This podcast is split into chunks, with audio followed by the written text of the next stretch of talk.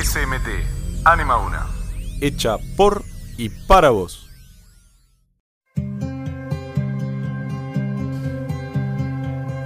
Frecuencia SMT presenta un nuevo programa de Ecoresponsables SMT. En esta edición nos acompañan Santiago Pérez Redondo, Carlos Bolbustos, Nicolás Fernández A partir de esta emisión trataremos distintos temas que afectan el ambiente y el tema de hoy es latas y más latas. Buen día a todos nuestros oyentes. ¿Saben? Me llegó una nota, el diario El Cronista Comercial de marzo de este año. ¿Y Gueta? ¿Qué decía la nota? Yo te cuento, Santi. En ella se explicaba cómo la firma internacional Ball Corporations, dedicada a fabricar latas de aluminio para bebidas, invertirá 11,2 millones de dólares en la Argentina, con el objetivo de ampliar la línea de producción que posee el partido bonaerense de Bursaco.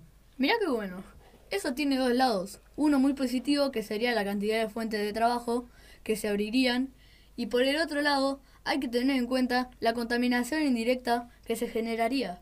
Sí, además, ampliará sus depósitos para tener capacidad para almacenar más de 40 millones de latas. Ah, no, hay que estar atentos con esta noticia.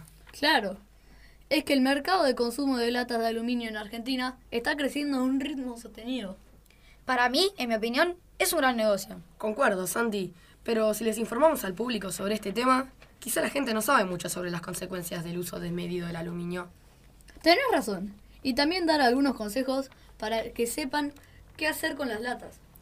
¿Saben ustedes que el aluminio, tras el hierro y el acero, es el metal más utilizado en el mundo? Y es uno de los materiales que menos reciclamos. Por esto, es muy importante concientizar a la gente sobre este tema. Exacto. Hay que reciclar el aluminio, que encontramos en envases y en el propio papel de aluminio en nuestros hogares, y en muchas cosas más. Por ejemplo, como lata de cerveza, gaseosas o jugos de fruta carbonatados. Y es que una lata de aluminio demora en descomponerse, ojo, eh, en la naturaleza un promedio de 10 años, es un montón. Y con el transcurso del tiempo, la humedad y la temperatura se convertirán las latas en óxido de hierro. Pero vos me estás hablando de óxido de hierro. ¿Qué es eso, Santi? Decime vos, Guetta. Es un compuesto químico formado por hierro y oxígeno. Sí, también es preocupante los millones de toneladas que vierte el año de gases de efecto invernadero, tales como dióxido de carbono, óxido de azufre y óxido de nitrógeno, que luego están presentes en la lluvia de ácido. Yo también sé algo. El impacto ambiental producido por la comun com el impacto ambiental producido por la contaminación del aluminio es muy serio y empieza cuando la bauxita se extrae de la tierra. Su extracción elimina todo tipo de vegetación y fauna, como también la erosión del suelo.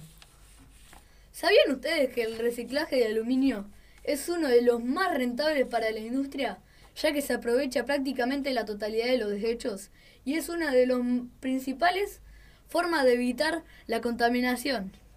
Así es, el aluminio se recicla de latas, cables, embalajes, muebles o perfiles de construcción, así como de todas las virutas que se producen en la industria al fabricar objetos con este material. Tanto, tanto de lo que estamos hablando, ¿por qué no antes de continuar vamos a una pausa y enseguida volvemos con latas y más latas?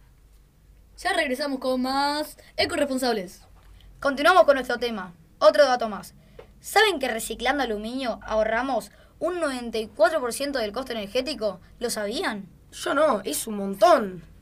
También sabemos que es un material que no pierde propiedades tras varios procesos de reciclado. Eso es muy bueno. Todo ello hace que prácticamente la totalidad del aluminio empleado en la industria sea reciclado, a pesar que a nivel doméstico no se recicle prácticamente nada. Aparte, el principal inconveniente en su fabricación reside en la elevada cantidad de electricidad que requiere su producción. Una barbaridad. ¡Qué bueno! Este problema se compensa por el bajo costo de reciclar aluminio, su gran vida útil y la estabilidad del precio. Gueta, qué buen dato. Eso yo, la verdad, no lo sabía. Te juro que yo tampoco. Igualmente el reciclado de latas es muy necesario para cuidar el medio ambiente y supone un importante ahorro de energía. Debemos tomar el reciclaje pero muy muy en serio. Pero ¿y nosotros qué debemos hacer? Bueno, Gueta, te voy a dar unos tips. Es muy importante que nos impliquemos en el tema del reciclaje. Exacto, debemos exigir contenedores donde poder separar los diferentes residuos. También consumir responsablemente también es una buena manera de reciclar. Además de reciclar, también podemos reutilizar. Con las latas son muchas las manualidades que se pueden realizar. También usar en la medida de lo posible envases retornables. Y por último, aplastar las latas que reduce el espacio.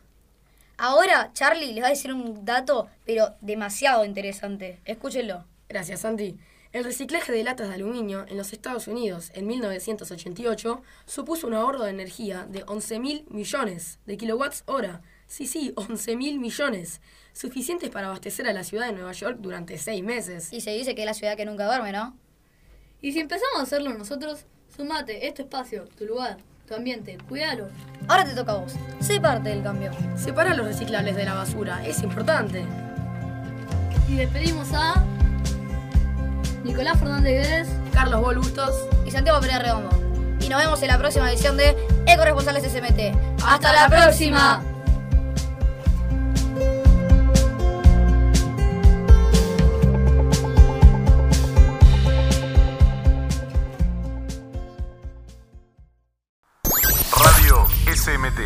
Anima una. Hecha por y para vos.